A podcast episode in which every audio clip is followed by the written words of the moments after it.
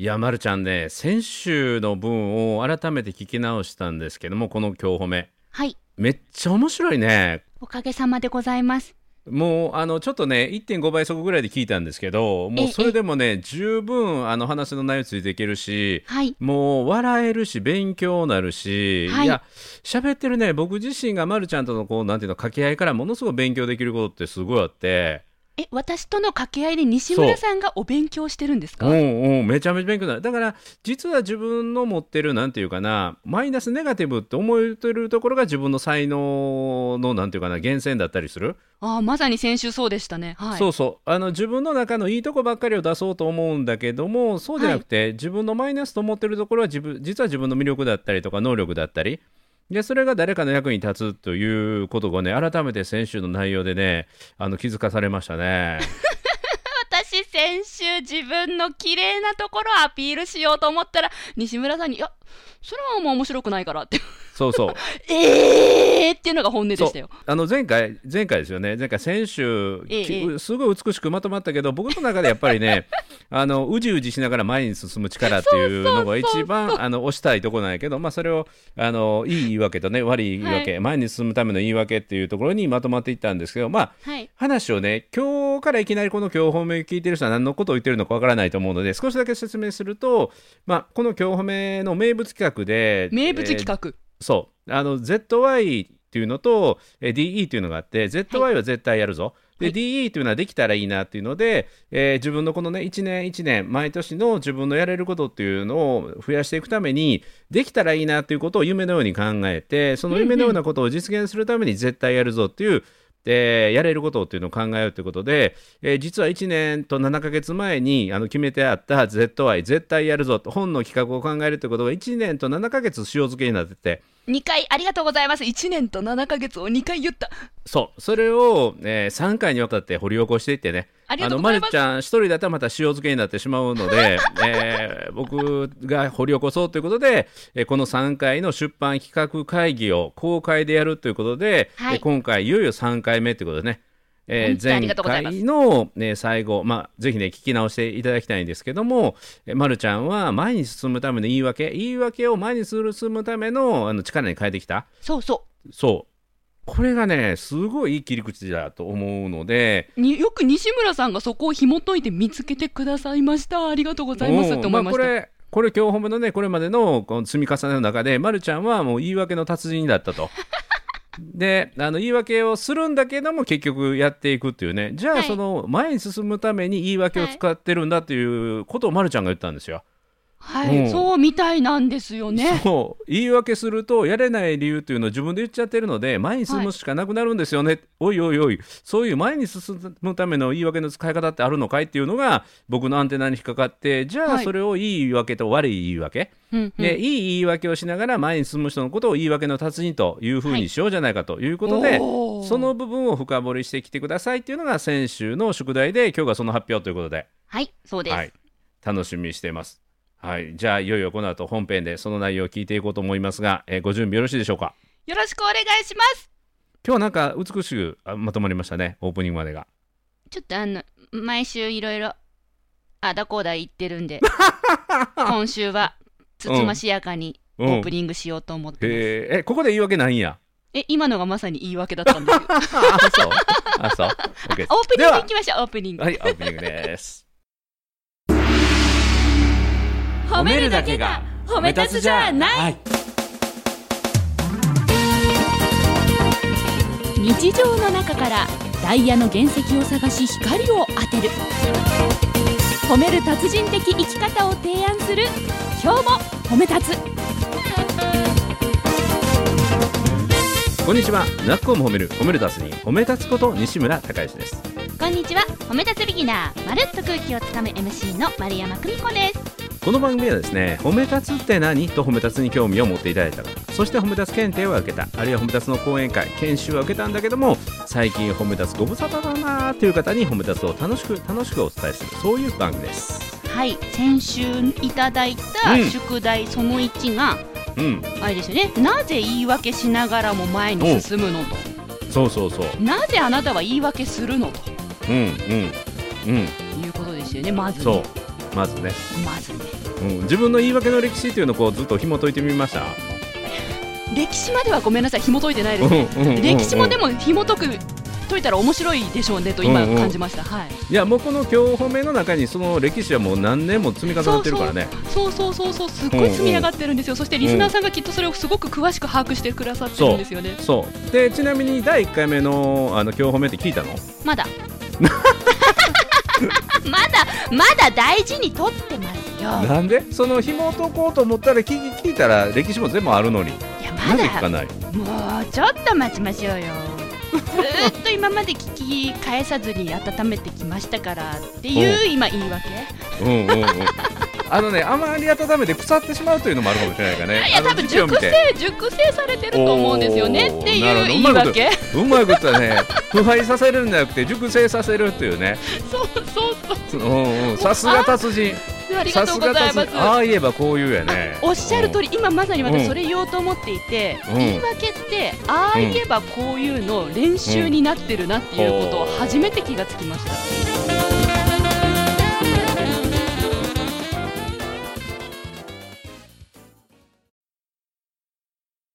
なるほど。だから言い訳っていうのは頭のいい人じゃないとできないということかな。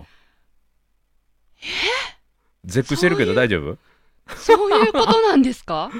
いやどうやろう。それも分析してよ。言い訳の達人として私は言い訳をすることによって自分のボキャブラリーを増やしている実感があります。ほうあなんか褒め立つ似てるね。褒め立つも脳トレなんですよ。脳のトレーニングね。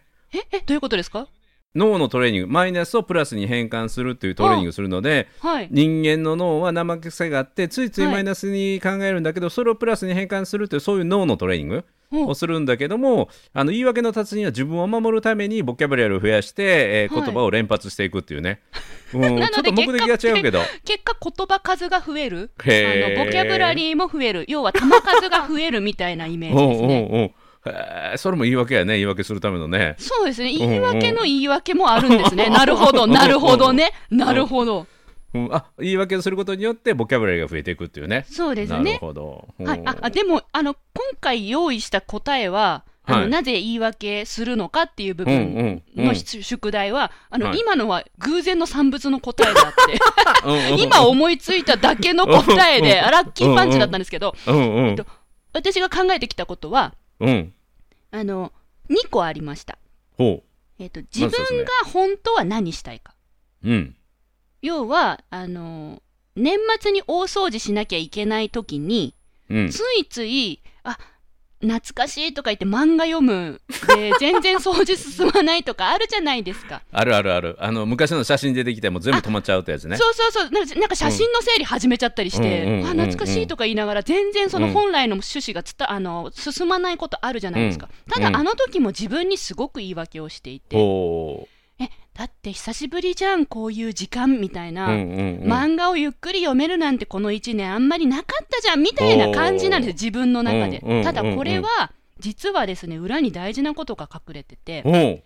私本当はうん漫画ゆっくり読む時間欲しかったんだなって思うんです、なるほど。漫画を読むために大掃除っていうきっかけを作ったんやと。みたいな感じに結果なりますけれども、うけんうんそう私はその何かやりたい時にうん。そのことじゃないことに目が向いてやり始める、うんうんでそなんでだろうって考えた時に、うん。いやだってこういうことやる時間あんまりなかったじゃん、うん。なるほど。余裕なかったじゃんって思うわけですよ、うん。それって裏返せばそういう時間が欲しかったってことですよね、おー素晴らしい。だから自分、ねうんうん。はい、自分をより良くするにはって思いました。専門用語で言うとですね逃避行動とも言いますね、あ 本来。確かに逃避なんです。そうなんです、うんお客様、そう言い訳と逃避はよく似ています、リスナーさん、リスナーさんと現実逃避の方の逃避ですよ、あの頭の皮じゃないですからね、現実逃避を逃げる方ですからね。はい。うん、なるほどね、まあ、それで心を守っていくっていうね。そうですね。あの本当は何したいかが見えるので、その本当は何したいかの時間も作れば、自分のストレスが減ってるんですよね、結構。まさに言い訳やね。なんだそう思えてきたもんね。さすが達人やね。そう、さすが達人やね。今、うん。西村さん、そう思えてきたっておっしゃいまそうしたよね。そう思えてきた思えてきた。なので、うんうん。言い訳というのは、実は、あのいい言い訳は、そう思えるきっかけになるということなんですよ。なるほど。なるほど。ちょっとね、出版の重みからちょっとあのずれてきてないかなと、ちょっと心配やねんけど。じゃあもう一個、うんもう一個、二個目、二個目聞いてもらっていいですか、どうぞどうぞ。えっと、私が西村さんの提案で、うんえードイツの星付きレストランに行かなければならなくなった時、はい。私あの時、聞き直していませんけれども、このような言い訳をしていると思います。無理だって。だって、私の英語力でそんな星付きレストラン絶対無理だって。うんで、きっと英語ができないことを言い訳に断ろうとしました。うんうん。で、ここから、なんで私は言い訳するのかを考えたらですね、こういう答えが見つかったわけですよ。うん。あの潰せばいい点が分かっちゃうんですね。なるほど。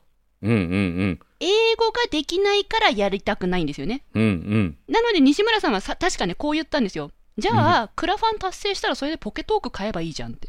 おー。だから私の言い訳に対して改善、うん解決方法を西村さんが提案して私はもうやらざるを得なくなるわけですね。うんうんうん。だから言い訳っていうのは潰せばいい改善点をもう出てくるので、うんそれさえ解決できれば前に進めるんです。なるほど。それをものの見事に西村さんが提案してくれるんです解決策。でものの見事に私やらなきゃいけないっていう風にこの番組で多分なってる。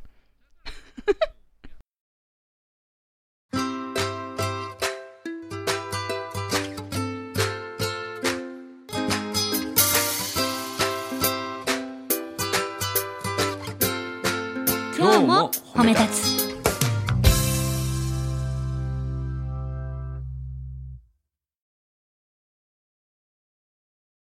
いや、ただそれを、いや、無理ですとか、クラファンもクラウドファンディング、お金を集めて、はいあのなんていうかな、応援してくれる人を集めて、はい。えーお金を集めるということもしないという選択肢もあるじゃないですか。で、それを言い訳しながらも、クラウドファンディング、泣きながらね、はいうまくいかなくて、手続きできなくて、泣きながらも諦めずにやり遂げたっていう、そこがなぜできたかっていうのも、これまたね。ありがとうございます。えっとですね、それはもう自分で明確な理由が分かっておりまして。へえ、それきっとなリスナーの皆さん知りたいと思いますよ。みんな言い訳して、やらないための言い訳をするのがみんな言い訳なので、はい。うん、やるための言い訳なんて聞いたことないもん。うん。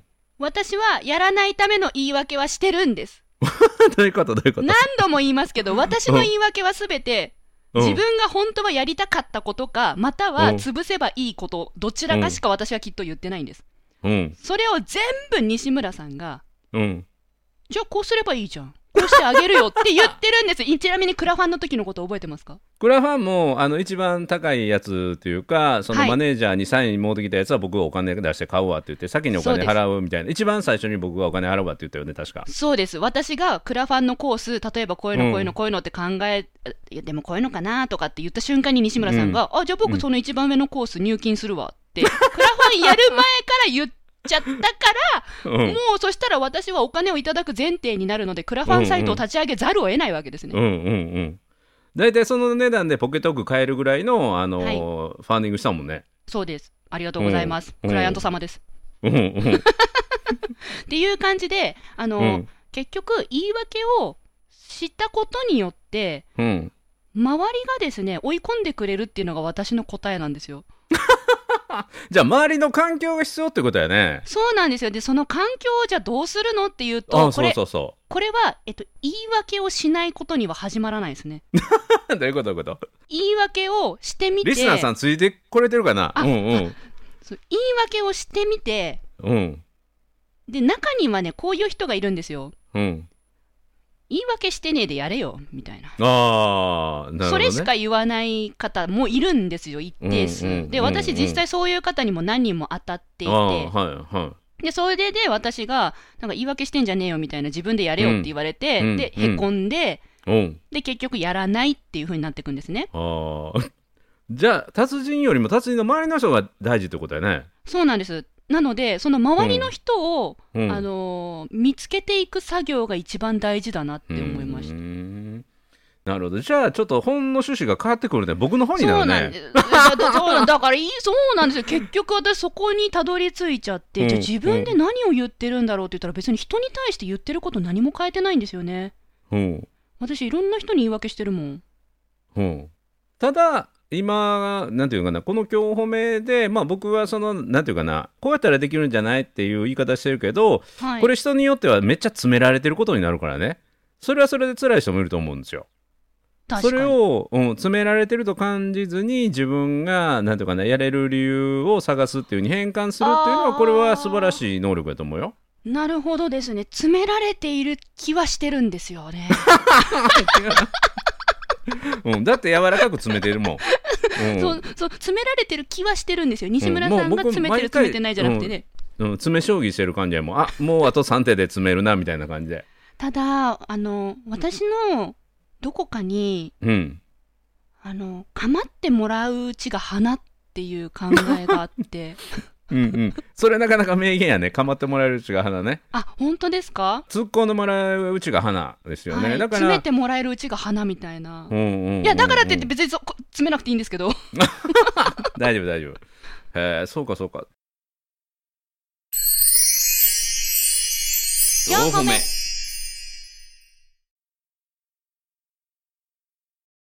であとえいい言い訳と悪い言い訳の違いみたいなのはなんか分類できた？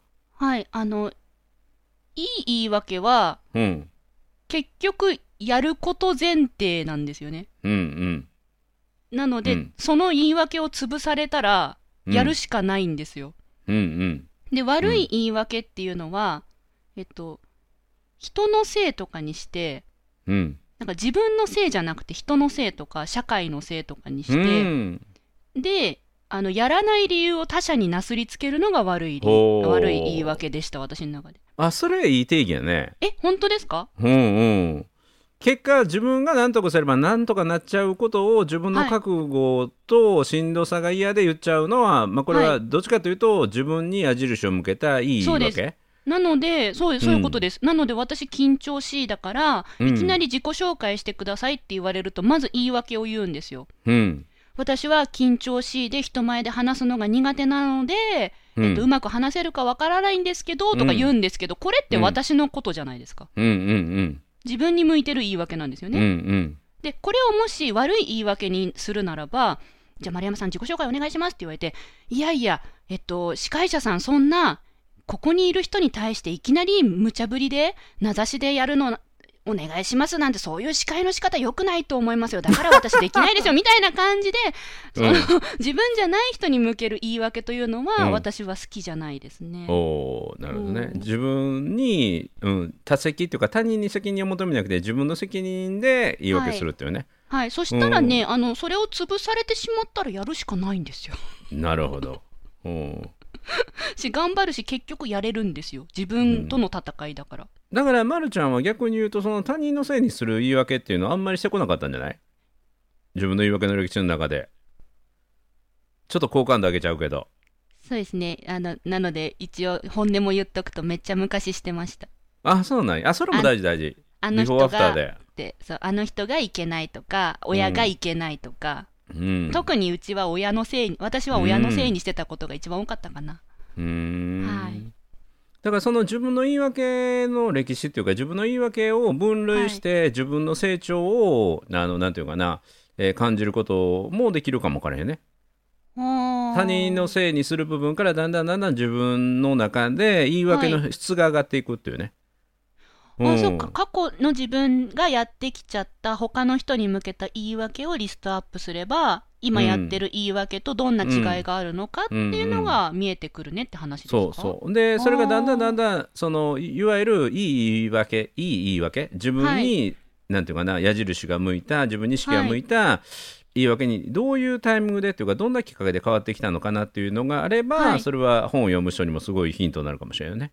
あーきっかけですね。はい、うんうん、だから他人のせいにしたら楽やからね。そうなんです、うんそう大掃除してて漫画置いてあってこんなとこに漫画置いとく家族が悪いんやとかね。うん、っていうふうに家族私が悪いんじゃない。もうここに漫画を、というかもうもっと言うとこの漫画のあの作者が悪いと。こんな面白い漫画作っちゃってって言って。おー究極の褒め言葉にもなりそうな。うんうんうん。まあ、だからあの他人への他の人への言い訳をするときは、あの良かれと思って、うんよよだからいい意味が意図があってするならいいんでしょうけどうん。本当言い訳でやらない理由のために使ってはいけないっていうふうには思いますね。うん、まあまあ目的の入り口がやらない理由で本能的に言っちゃうんだけどそれが結果自分の中に原因があるものやったら自分が改まれば実現できるということに気づくということだからね。4歩目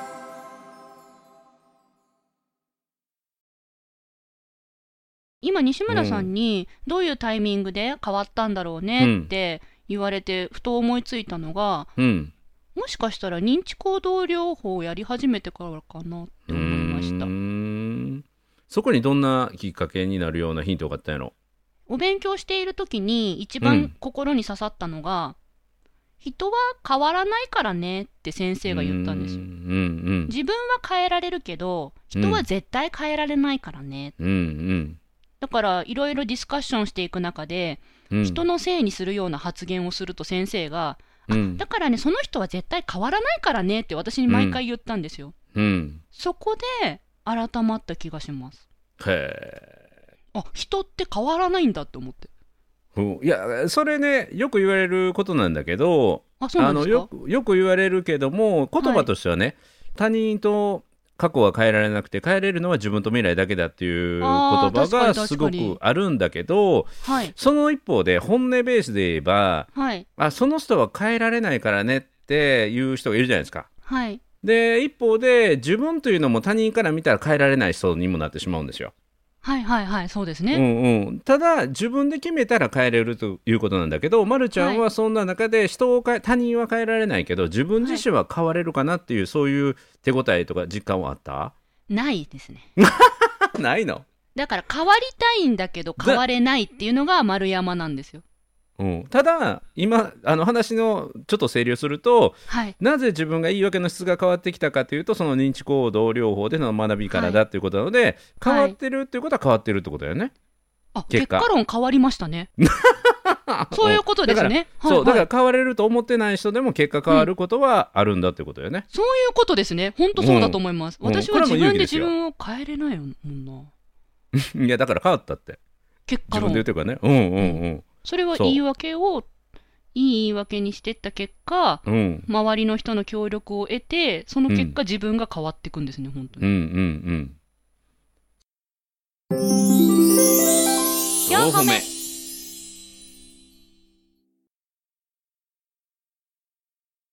さあ深まってきたね。深まってきたねまたね。深い。今日深い。リスナーさん今日深い、いや毎回深いんよ。うん、そうですね。うんうん、前回ぐらいからめっちゃ深なってるんよ。いやこれね、あの私一視聴者というか視聴者じゃないリスナーさんとして、うん、あの何回か聞いてるんですよ。最低3回ずつ毎回聞いてるんですけどうん。ここあの宿題が出てますからね。うんうん、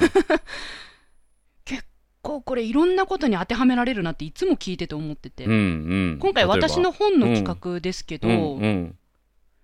なんだろうリスナーさんがもし何かそうだろう仕事してる人だとしてうん。部下がいる人だとしてうん。なんか教育しなきゃいけない人立場だとしてうん。部下にどうやって何かを伝えればいいんだろうみたいな伝え方の発想にもなるしうん。なるほど。ななんかねあの本を出す以外のことにもこれすごく汎用性が高いことだなってあ。聞いてて思うんです。今一つね思い浮かんだけど上司ってよく部下にうまくいかなかった理由をこう言ったりするときにねはい、あの結果が出なかったときにはい、部下がこういう状況でこれで結果が出ませんでしたという状況を冷静に話してるだけなのにある上司はね言い訳すんなって怒鳴ることがあるんですよね。つらい。うんうんうん、だからこれ逆がいいなと思って言い訳してってどんどん言い訳してって。でできない理由もいっぱい言い訳してって。で僕がアドバイス言ったらあじゃあこうすればって。じゃあはい。こうすれば、あじゃあこれをあどうしても理解してくれない向こうのあの部長がいるんです。あじゃあ部長がキーポイントなんだね。じゃあ部長がどういうことに関心を持ってるか、そこをまずヒアリングいこうかっていうふうにいいですねいいですね、うん、だから言い訳を積極的にさせてあげて、そしてそれを一緒に考えてあげるっていうののあの上司の言い訳の使い方っていうパートも入れたらいいと思うわ。それ西村さんの本にできちゃうじゃないですかうん西村さんが私にやってくれてることですよね。そうそうそうそう。だから あの言い訳の達人やからあなた。だから、はいはい。言い訳をさせる達人にもなれるからね。うん。ああなるほど。あちなみにうん。あのそう物理的言い訳と心理的言い訳がありますね。おかっこいい。何々かっこいいですか？教えて。かっこいいですか？うんうんうんうん。今西村さんがそう言ってた中でその例えばうん。部下の人とか、私は、うん。えっと、緊張しいだけど人前で話せるようになりたいって人にうん。何かをお教えするときうんに、うん。絶対緊張しいな人って言い訳してくれるんですけど、うん。2つあるんですよ。うん。まず1つ目がいやちょっと時間がなくってっうん。ていうその時間という物理的問題を解決すればいい言い訳、でるほど。2つ目が心理的な言い訳でうん。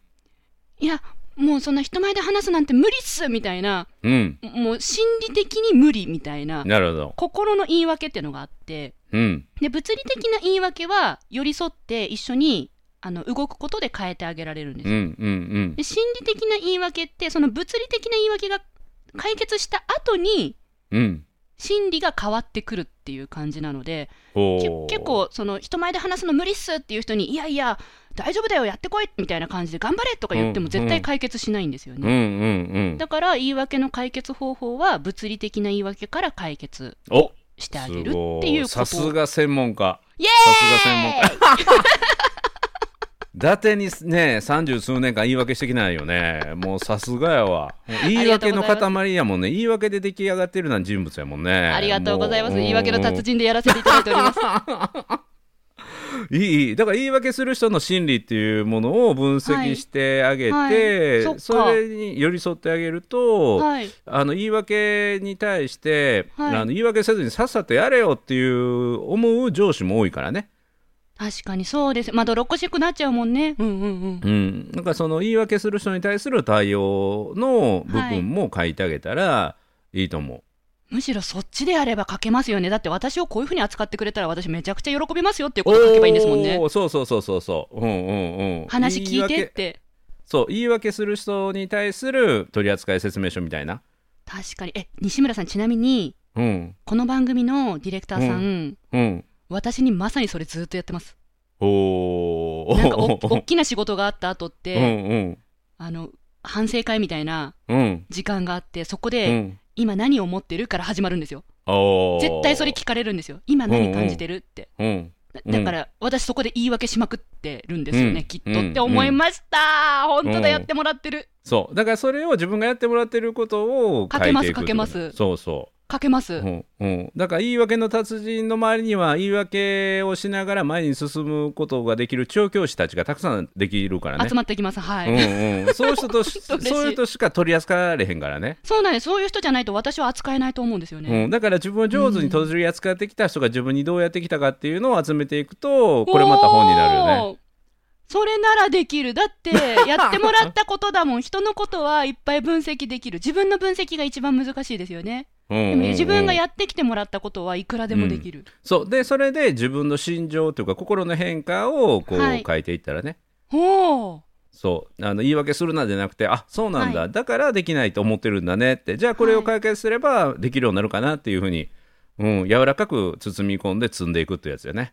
いいですね。はい。うん言い訳して、それうでん。お互いが丸く収まって前に進めるなら、そんな素敵なことないですものね。ねえ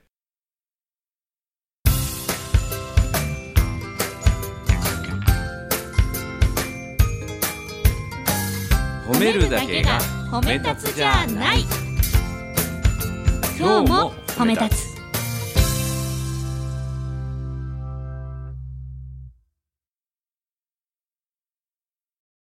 これあの公開企画会議3回目にしてだいぶ内容がまとまってきたね。ありがとうございます。こっからはねあの ZY としてなんか本というね本のジャンルまで決めようテーマまで決めようというのがあの ZY 絶対やるぞだったので、ここまではね一応今日褒めの中の絶対やるぞはもう一応達成されたのでこの後ももうまるちゃんのその出版はねあの個人的にも応援させていただこうと思うのでこれはちょっと今日褒めとも離れてまあ今日褒めでもまた取り上げるんだけども一旦はこれを企画書にまとめて、企画書ですね。企画書ですね。これはちょっと時間かかるやつですね。うん、これ時間かけて作ってもらってでもうこれもう1週間2週間という単位じゃなくて、まあ、1か月2か月ぐらいでそうですね。ちょっと1てもらって週間、2週間っていうと泣くと思います。無理、無理ってなると思う。んん。ただあの 塩漬けにならへんように定期的にはあのチェックはしますけれども。詰めていただいて。そうそう。あの確認はしてね。確認はして。でそれを出版社まで持ち込むというところまで、えーはい。まあ、年内にねやれたらいいなと思うので。年内にって今さらっとはいおっしゃいましたね。はい。はい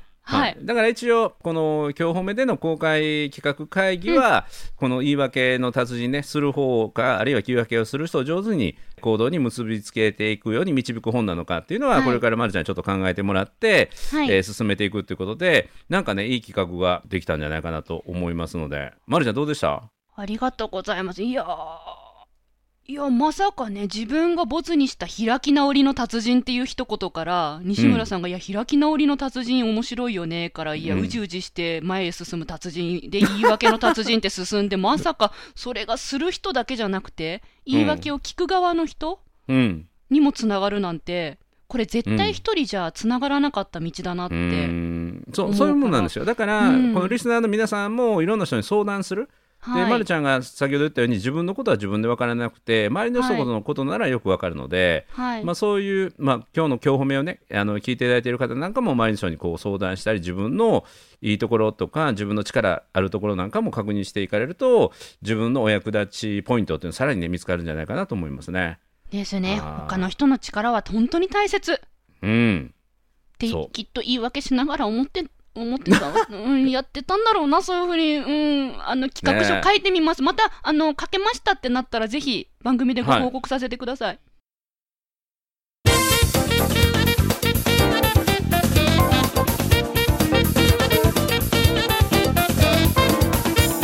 でえいつ頃ぐらいまで書くの？い、つかな。うん。2週間ぐらい？うん。西何何？何何？西村さんね先週の配信でおっしゃってたんですよ、まるちゃんに夏休みの宿題を出したいな、うん。ぐへへへへうんってだからうん8月31日まで、すごい。すごいね。8月3もう10今日今収録で17日ですよ。あと2週間ぐらいで。すごいね。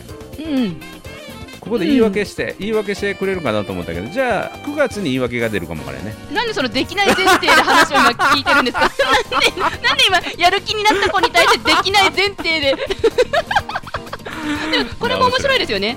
いつも言い訳してる子が、そうそうそうそこうちょやる気になった瞬間にあじゃあそれぐらいに言い訳飛んでくんだねって先に言っとけば、ううんうん。こっちとしては、うん。いやそんなこと言われたらやりやりきりますよおみたいな。素晴らしい。ハングリー精神がこうへえそうなるんけられるというかねそういったことも今感じましたので。へえ学習した。学びました。目次に入れさせていただきます、素晴らしい。ということで「なっこも褒める褒める達人褒め立つこと西村孝之と。褒め立つビギナーまるっと空気をつかむ MC の丸山久美子でした。今日も褒め立つ。それではまた次回